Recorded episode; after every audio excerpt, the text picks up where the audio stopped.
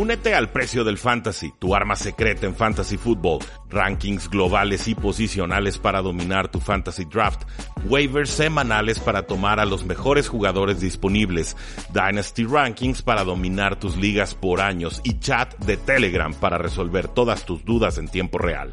Visita stam.store diagonal precio NFL o da clic al link en este episodio para suscribirte.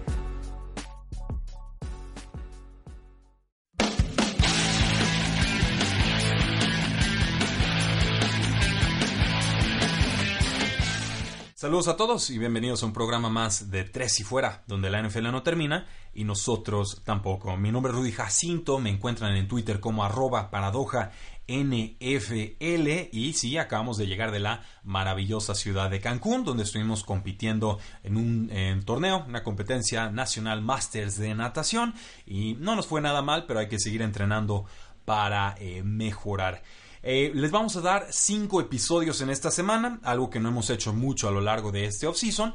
Creo que vale la pena, creo que tenemos muchos temas eh, por comentar, pero a cambio a ustedes aficionados les vamos a pedir tres cosas. Son temas eh, distintos, son para ayudarnos a que crezca este programa, que pueda crecer también esta marca que es Tres y Fuera y poder llegar a nuevos ojos y a nuevos oídos. ¿Les parece el trato? Pues ahí les va cinco episodios esta semana con la ronda 2, la ronda 3 y la ronda 4 de novatos. En, las rondas de dinastía en los Rookie Dynasty Rankings que tenemos ya en tresyfuera.com y a cambio les estamos pidiendo primero que entren a la página de Facebook de Tres y Fuera y en la parte superior encuentren una columnita que se llama Following o siguiendo, ponen su cursor sobre esta opción solamente se puede hacer desde computadora, desde laptop y les va a aparecer ver primero eh, las notificaciones de tres y fuera. Si nos ayudan, pónganle ahí, denle un clic y si quieren también, pues en la parte de notificaciones para que les lleguen los mensajitos directos con nuestros breaking news y análisis de la NFL, denle clic ahí también. ¿Por qué? Porque nos ayuda mucho a tener más visibilidad en Facebook. Cuando ustedes comparten una noticia, cuando le dan like, cuando la comentan, cuando la eh, toman el link y lo comparten, por ejemplo, en, redes sociales, cuando lo pasan eh, a sus amistades a través de Messenger de Facebook, todo eso son interacciones que ayudan a Facebook a detectar que una publicación es de valor y entonces lo visibiliza con más personas. Entonces, háganos ese favor, nos ayudaría muchísimo cuando vean una publicación de tres y fuera, denle like, coméntenla, presúmanla, lancen sus preguntas y con todo gusto les estaremos eh, respondiendo. En segundo lugar, reactivamos nuestro mailing semanal en tresyfuera.com. Si ustedes entran a tresyfuera.com, de inmediato les va a salir una casilla en la página principal invitándolos a que dejen su correo electrónico y así puedan recibir esta información exclusiva con análisis especializado eh, una vez por semana. Únanse, ayúdenos, es nuestra forma más directa de estar en contacto con todos ustedes. Ya tenemos alrededor de unos 100 suscriptores a ese mailing list. Muchísimas gracias a todos ustedes, pero ya lo vamos a empujar con mayor ahínco y eh, les vamos a querer dar la mejor información por el medio escrito. Y por último, recomiéndanos con un amigo alguien, eh, quizás no sus rivales de fantasy fútbol porque no les queremos dar esa ventaja, pero algún amigo, algún familiar, alguien que le guste la NFL, denos la oportunidad de que nos escuchen, de que nos conozcan y quizás de esa manera también podamos seguir creciendo este proyecto. Créanme, realmente créanme, está siendo visto, está siendo escuchado, se están acercando algunas eh, empresas, algunos posibles patrocinadores interesados, ya les estaremos dando todas esas novedades y eso es gracias claro, al trabajo del equipo de Tres y Fuera, pero sobre todo a ustedes que nos permiten crecer. Ayúdenos con este último empujoncito y se los estaremos agradeciendo muchísimo. Pues bien, resumiendo lo que sucedió en el episodio 1 de los Dynasty Rookie Rankings, tenemos en primer lugar al receptor de los Patriotas en Harry, en segundo lugar al corredor de Raiders Josh Jacobs, que son nuestro top 2 en estos rankings. En tercera posición al corredor Miles Sanders de Eagles. En cuarta posición a David Montgomery de los Osos de Chicago, el corredor. El receptor AJ Brown de los Titans lo tenemos por talento en el pick número 5. En el pick 6 tenemos a DK Metcalf de los Seattle Seahawks, el poderosísimo receptor. En el pick 7 a Marquise Brown, el nuevo receptor de los Baltimore Ravens, a Paris Campbell, el receptor de los Colts en el pick número 8, al tight end Noah Fant de los Broncos de Denver con el pick número 9, a Debo Samuel como receptor de los 49ers con el pick número 10, a TJ Hawkinson, el ala cerrada de los Detroit Lions con el pick número 11 y cerramos esa primera ronda con JJ Arcega Whiteside, el ex receptor de Stanford que ahora jugará con las Águilas de Filadelfia. Pues bien, damos inicio a esta ronda 2 de los Dynasty Rookie Rankings, que son la forma en la que los equipos, los dueños de equipos de dinastía en el fantasy football pueden seleccionar a novatos esperando quedárselos por la trayectoria o toda su carrera profesional. Tengo en el pick número 13 al receptor de los Kansas City Chiefs, Nicole Hartman. Esto, por supuesto, ante la expectativa de que Tariq Hill ya jugó su último snap con los Kansas City Chiefs, que este tema de violencia intrafamiliar no será impune, que será castigado, que eventualmente sería cortado y que probablemente ya no lo veríamos con los Kansas City Chiefs. Eh, los Chiefs se han tardado, van a dejar que el proceso eh, avance, no van a tomar una determinación inmediata, pero yo sí creo que la apuesta es que Tariq Hill ya no jugará con los Kansas City Chiefs y si lo hace sería después de un muy largo castigo. Y ahí es donde entra Nicole Hartman, alguien que tomaron muy temprano los Kansas City Chiefs, alguien que corre las 40 yardas como en 4.31 segundos o 33 segundos. Es una bala, es un jugador de amenaza profunda, un jugador que sigue en desarrollo, que se sigue adaptando a la posición, pero también es una apuesta no solo por su velocidad, sino por Patrick Mahomes, que puede eh, detonar esa amenaza profunda que tiene Nicole Hartman, y también, por supuesto, de Andy Reid, que ha sabido desarrollar a receptores en épocas eh, recientes y en esta ofensiva tan poderosa que vimos en el 2018, pues eh, Nicole Hartman tendría la presión del mundo para producir no a un 100% como a Terry Hill, pero quizás sí a un 50, un 60 o incluso a un 70% de lo que sí nos daba este jugador. ¿En qué difiere un Michael Hartman de un Terry Hill? Eh, la agilidad lateral. Definitivamente eh, Terry Hill era casi imposible de detener por su agilidad, su cambio de velocidad. Eh, el stop, stop and go lo hacía de forma impresionante, magistral, en verdad. Quizás era la amenaza ofensiva más complicada de defender en toda la NFL. Eso no nos lo ofrece Michael Hartman, pero no necesita hacerlo a ese nivel para producir de forma importante en la NFL. En la posición número 14 tengo al receptor de los Cardinals, Andy Isabella. Y recuerden, estos son rankings en, PPR, en punto por recepción. Entonces yo creo que Andy Isabella se convierte en la opción de pase número uno eventualmente de Kyler Murray, una opción productiva de pase un jugador eh, muy rápido. También mi preocupación con él a nivel técnico es que tiene manos chicas, ¿no? hablamos de 8 pulgadas, que normalmente no se vuelve un problema si el receptor no muestra eh, carencias en esa faceta de su juego atrapando pases en colegial. El problema con Andy Isabel es que además de tener manos relativamente chicas para la posición, recibe los pases hacia el cuerpo o, con el cuerpo. Buscamos a jugadores que estiren las manos, que, que se avienten el clavado, que salten eh, muy alto, pero sobre todo que no eh, reciban, digamos, el, balón contra el cuerpo, porque se vuelve muchísimo más fácil defenderlos para los defensores o las defensivas rivales. De ahí en más, creo que Andy Isabella puede ser un jugador muy productivo para los Arizona Cardinals. Tenemos que respetar que fue tomado antes que en el pick número 15 que tengo en estos rankings, a pesar de que a mí, por talento y producción colegial, me gusta más este jugador número 15. Y ese jugador número 15, pues bueno, es Hakeem Butler, el jugador de Iowa State. Lo más parecido que veremos en este draft a un Megatron. Definitivamente me intriga mucho ver cómo eh, quizás un Larry Fitzgerald pueda ser un mentor para Hakeem Butler, que es el único que tiene tamaño gigantesco y buena velocidad y producción, sobre todo en zonas profundas del campo. Eso es algo que Andy Isabella de repente ofrecía, pero no era su especialidad. Hakeem Butler fue la primera selección de la cuarta ronda que para mí eso es prácticamente haber sido seleccionado en la tercera ronda. Me parece un pick importante para los Arizona Cardinals, pero si toman a Andy Isabella antes que a Hakeem Butler, el equipo nos está diciendo que para ellos era más importante conseguir a Andy Isabella que a Hakeem Butler. Era un jugador que a mí me fascinaba, top 3, quizás hasta top 1 entre los receptores de esta clase, pero obviamente los equipos de la NFL tuvieron reservas y tengo que escuchar esas advertencias. Veo muchísimo potencial porque fue seleccionado más tardío en el draft. También veo bastante riesgo, pero Hakeem Butler es un jugador que a mí me intriga muchísimo y voy a tratar de tomarlo en todas las ligas que pueda, sobre todo si cae a segunda ronda. El pick número 16, aquí difiero mucho con el consenso de rankings o de ADP a lo largo de los, eh, pues las ligas que se han presentado de Dinastía, los rookie rankings que se han acumulado en cuanto a información y que nos dicen más o menos en qué zonas están siendo tomados todos. Eh, yo aquí lo subo muchísimo al jugador, normalmente está siendo tomado al final de segunda ronda o inicio de tercera, pero yo tengo a Miles Boykin, receptor de los Baltimore Ravens de 22 años, con el pick número 16, eh, que básicamente sería la cuarta selección de la ronda 2.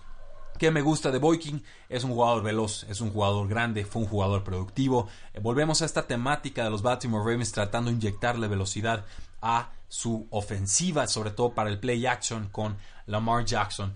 Me gusta, por supuesto, más Marquise Brown porque creo que puede ser una especie de Del Beckham Jr. para esta ofensiva, pero no descarto por completo que Miles Boykin pueda, ser quien termine como el receptor número uno del equipo. Y como yo sí espero que haya mejoras notables en la ofensiva de los Baltimore Ravens y en el pase y la precisión de Lamar Jackson, pues me gusta hacer también esta apuesta a mediados de la segunda ronda. Con eh, los quarterbacks, pues tomamos al primero en el pick número 17 y se trata de Kyler Murray, el quarterback de los Arizona Cardinals. Ya lo conocen, un jugador bajito de estatura, que pesa alrededor de unas 200 libras, que fue sumamente productivo en Oklahoma, que tiene números muy parecidos a lo que ofreció Baker Mayfield la temporada pasada, pero que a diferencia de Mayfield, eh, Kyler Murray es una amenaza muy peligrosa por tierra. Y sabemos que en Fantasy Football el código Konami es correr con el quarterback. Eh, ¿Por qué? Porque son yardas eh, más seguras, más fáciles de conseguir y sobre todo porque hay la posibilidad del touchdown terrestre, que esto infla muchísimo los números de corebacks en el fantasy fútbol. Espero un buen futuro de Kyler Murray. Llega un nuevo esquema de Cliff Kingsbury. Va a haber dolores de crecimiento, por supuesto. Receptores muy nuevos. La línea ofensiva todavía le falta muchísimo por mejorar. Eso me preocupa mucho con Kyler Murray. Pero en general es un jugador en el que yo confío y que creo tendrá éxito en la NFL. Si lo tengo tan tarde es simplemente porque la posición de quarterback en Fantasy Football y Dynasty Football es menos valiosa que otras posiciones como corredor y como receptor. Con el pick número 18 tengo al corredor de los Rams, Darrell Henderson.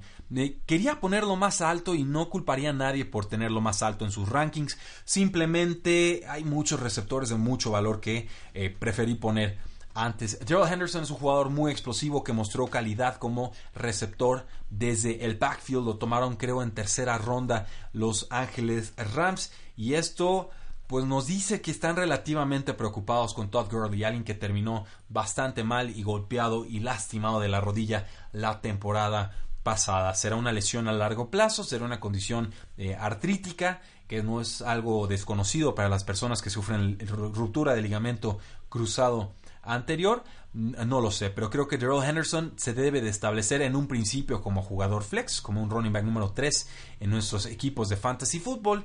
Y sí, fue un jugador de tercera ronda que obviamente Sean McVay quiere utilizar en esta ofensiva. En caso de lesión prolongada de Todd Gurley, yo creo que Darrell Henderson será quien se consolide como la opción número uno y en segunda posición tendríamos ya sea a Malcolm Brown o a John Kelly, que todavía es un jugador que me gusta bastante, pero ese backfield parece estar muy competitivo. Entonces, ante la posibilidad de una lesión de Todd Gurley, que ha sucedido en temporada reciente, o incluso un retiro prematuro del jugador en caso de lesión, o por culpa de las lesiones, Daryl Henderson se vuelve un pick prioritario.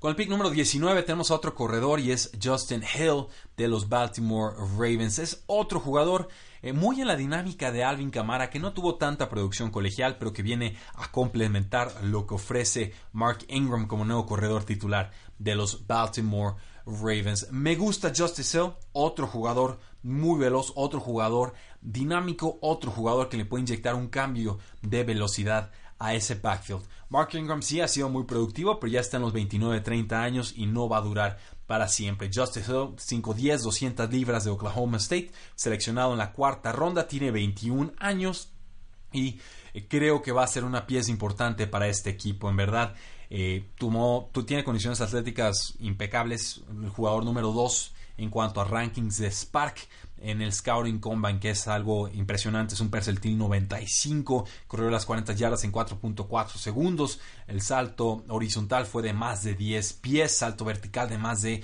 40 pulgadas. El problema, bueno, es muy explosivo, pero sí es un poquito más bajo de lo que se esperaría. Creo que se puede desarrollar como receptor, pero sí es un problemón enorme el jugador en cuanto a protección de pases. Es decir, cuando el quarterback decide pasar y el corredor tiene que detectar de dónde viene el blitz o la carga de los defensivos. Creo que ahí tenemos un problema con Justice Hill que le limitaría los snaps en un principio, pero si logra desarrollar esa faceta de su juego, eh, en verdad creo que Justice Hill va a darnos muy buena producción de fantasy football a lo largo de su carrera. Con el pick número 20 tengo a la tercera ala cerrada de mis rankings y no, no es Irv Smith Jr. como lo tienen muchos analistas de fantasy football, el ala cerrada de los vikingos de Minnesota. Se trata de Jace Sternberger de los Green Bay Packers. Es un jugador al que yo le tenía puesto el ojo desde hace rato y creo que el landing spot termina por hacerlo más valioso que el mismo Irv Smith, a quien yo en un principio tenía como mi ala cerrada número 3. Jay Sternberger, un jugador de Texas AM, de los Aggies, eh, pues es mide 6'4, 254 eh, libras, es sumamente eh, productivo y fue seleccionado con el pick número 75 en este draft. Empieza en, Kansas, llega entonces a Northern Oklahoma AM, finalmente acaba en Texas AM y ahí explota. 48 recepciones, 832 yardas, 10 touchdowns. Esto es es mucho, son 17.3 yardas por recepción. Además, muy productivo moviendo las cadenas en terceras oportunidades y además lo alineaban como receptor externo, como fullback, incluso de repente como receptor slot. Y además es buen bloqueador, o sea, un jugador completísimo que le cae a los Green Bay Packers. Eh, y además, los, son muchos, además son muchos pluses. Jimmy Graham ya, ya está prácticamente retirado. No sé eh, qué, por qué, no sé por qué lo retuvieron los Green Bay Packers la temporada pasada. Le pagaron 5 millones de dólares para jugar en esta campaña. Y, no, no creo que sea productivo. Creo que Jay Sternberger más eh, pronto que tarde lo reemplazará. Me gusta, me gusta que esté emparejado con Aaron Rodgers, me gusta que esté en una nueva ofensiva de la cual espero mucho, me gusta que los Packers invirtieran mucho por este jugador y además me gusta que los Green Bay Packers no invirtieran mucho en la posición de receptor abierto o incluso de corredor, lo cual nos habla de que es un poquito más fácil proyectar lo que Jay Sternberger puede hacer con los Green Bay Packers. En segundas rondas, yo a final de segunda ronda los tomaría. En tercera ronda me parece una auténtica ganga con todo y que la posición de ala cerrada también está más devaluada en ligas de fantasy football. Con el pick número 21 tengo a Irv Smith Jr., alguien que también me gusta mucho alguien que llega con los vikingos de Minnesota con la duda de si Kyle Rudolph va a jugar o no con este equipo la próxima campaña. Mi apuesta es que no, no quiere hacerse un descuento de sueldo y que entonces Irv Smith Jr. podría convertirse en el ala cerrada número uno de este equipo y tener una primera temporada Es muy seguro, buen receptor, mejor desarrollado como bloqueador que un Noah Fant, por ejemplo, y además genera bastantes yardas después de recepción. Es un jugador bastante completo, con buena velocidad, y creo que es válido tomarlo a final de segunda ronda. Con el pick número 22, y no los culparía si lo tienen más alto en sus rankings que yo, Damien Harris, el corredor de los Patriotas de Nueva Inglaterra. ¿Qué nos dice el pick de Damien Harris sobre su expectativa del backfield? Es un voto de castigo quizás a Sonny Mitchell, que ha tenido lesiones a lo largo de su carrera y que también estuvo lastimado en su primera campaña que fue exitosa, pero eh, se perdió varios partidos. Creo que por lo menos desplaza a Rex Burkhead a ser el corredor número 4 de este equipo. Creo que el rol de James White no va a cambiar, va a ser este jugador productivo en, segundas y terceras oportunidades atrapando pases desde el backfield, sobre todo porque faltan eh, calidad, faltan receptores seguros en esta ofensiva de los Patriotas.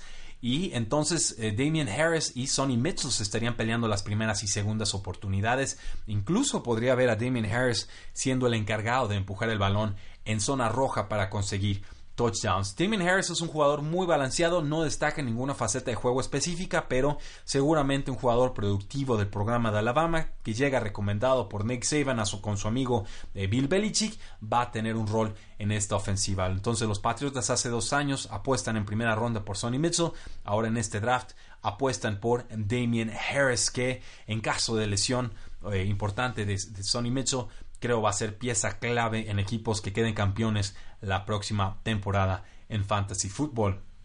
Con el pick número 23, un jugador también balanceado, tampoco muy destacado en alguna faceta específica de juego, pero que viene a dar algo de garantía a lo que ya tenían en la posición de corredor los vikingos de Minnesota. Se trata de Alexander Madison, el corredor que llega para ser suplente de entrada de Dalvin Cook. Sabemos, Dalvin Cook, un jugador muy productivo, me gusta mucho, pero ha tenido un historial de lesiones verdaderamente preocupante desde colegial y en su primera campaña como eh, profesional con su ruptura de ligamento cruzado anterior. Eh, sale Latavius Murray como corredor suplente de esta ofensiva. Alexander Madison apunta a ser el corredor número 2 de este equipo. Un jugador de Boise State, tomado en tercera ronda, 5'11, 211 libras. Eh, cree que puede ayudar en el juego aéreo, cree que se puede desarrollar en esa faceta de juego.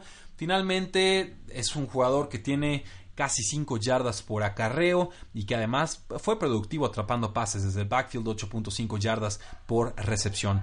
El problema es que no es explosivo y que pues en el Scouting Combine corrió las 40 yardas en 4.67 segundos. Además no destacó en la prueba de agilidad con 7.13 segundos en la prueba de los tres conos y pues bueno, apenas 9 de sus 302 acarreos la temporada pasada fueron para más de 15 yardas, es alrededor del 3% de sus acarreos. Entonces, un jugador seguro, confiable, con buena eh, visión, que se pueda adaptar al esquema que, implementan los vikingos de Minnesota, pero de quien no esperamos jugadas explosivas o touchdowns muy, muy largos. Sería el handcuff de Dalvin Cook y creo que a final de segunda ronda, por el historial de lesiones que tiene Dalvin Cook, se vuelve muy válido tomarlo. Y con el último pick de la segunda ronda en nuestras ligas de novatos, en nuestros rookie Dynasty Drafts, tenemos a Dwayne Haskins, el nuevo quarterback de los Washington Redskins. Es cierto, le falta producción colegial a lo largo de varias temporadas, pero es innegable que anotó 50 pases de touchdowns la temporada pasada y que eh, creo que va a encajar tarde que temprano bien en ese esquema de eh, Gruden. El asunto con Dwayne Haskins es que no tiene la movilidad de Kyler Murray, un eh, escenario muy optimista de cómo pudiera ser la carrera de Dwayne Haskins en la NFL quizás sería eh, Matthew Stafford o quizás Philip Rivers, jugadores que ganan con su brazo, con su fuerza, con su tamaño, eh, con su reconocimiento de campo, etcétera, con su conocimiento de su esquema ofensivo y de cómo diagnosticar a las defensivas pero nunca nos ofrecen producción por la vía terrestre. Si nos dan un touchdown por tierra ya fue verdaderamente muchísimo y eso pues tenemos que castigarlo un poco en fantasy fútbol. Lo tengo aquí al final de la segunda ronda, como diciendo, si necesitan un quarterback y no quieren pagar tanto por Kyler Murray, se vale hacer la apuesta con Dwayne Haskins. En Liga Superflex se nos dispara el valor, creo que sería como el pick número 5 o incluso número 6 en, en la primera ronda, pero en un formato de un solo quarterback, pues tenemos que descontarlo. Creo que tendrá una buena carrera, creo que llega a un buen lugar, tiene una buena línea ofensiva siempre y cuando se mantenga sana. La duda para esta primera campaña será que tiene un elenco de receptores muy dispar, le falta talento, le falta consolidarse, llegan nuevos receptores, hay jugadores que han decepcionado muchísimo como Josh Dawson, entonces creo que esa primera temporada puede ser complicada para eh, Dwayne Haskins o para Case Keenum en caso de que él empiece como quarterback veterano titular en la semana 1. Así, damas y caballeros, cerramos nuestra segunda ronda de los Dynasty Rookie Rankings. ¿Están de acuerdo o no están de acuerdo? ¿Qué les gusta? ¿Qué dudas les quedó? ¿Cuál fue la omisión más importante? Háganoslo saber en todas nuestras formas de contacto. Recuerden que estamos en Facebook, estamos en Twitter, estamos en Instagram, estamos en YouTube y por supuesto también nos pueden seguir desde sus celulares suscribiéndose a este podcast Tres y Fuera NFL. Nos escuchamos mañana. Muchísimas gracias. Disfruten su semana. La NFL no termina y nosotros tampoco. Tres y fuera.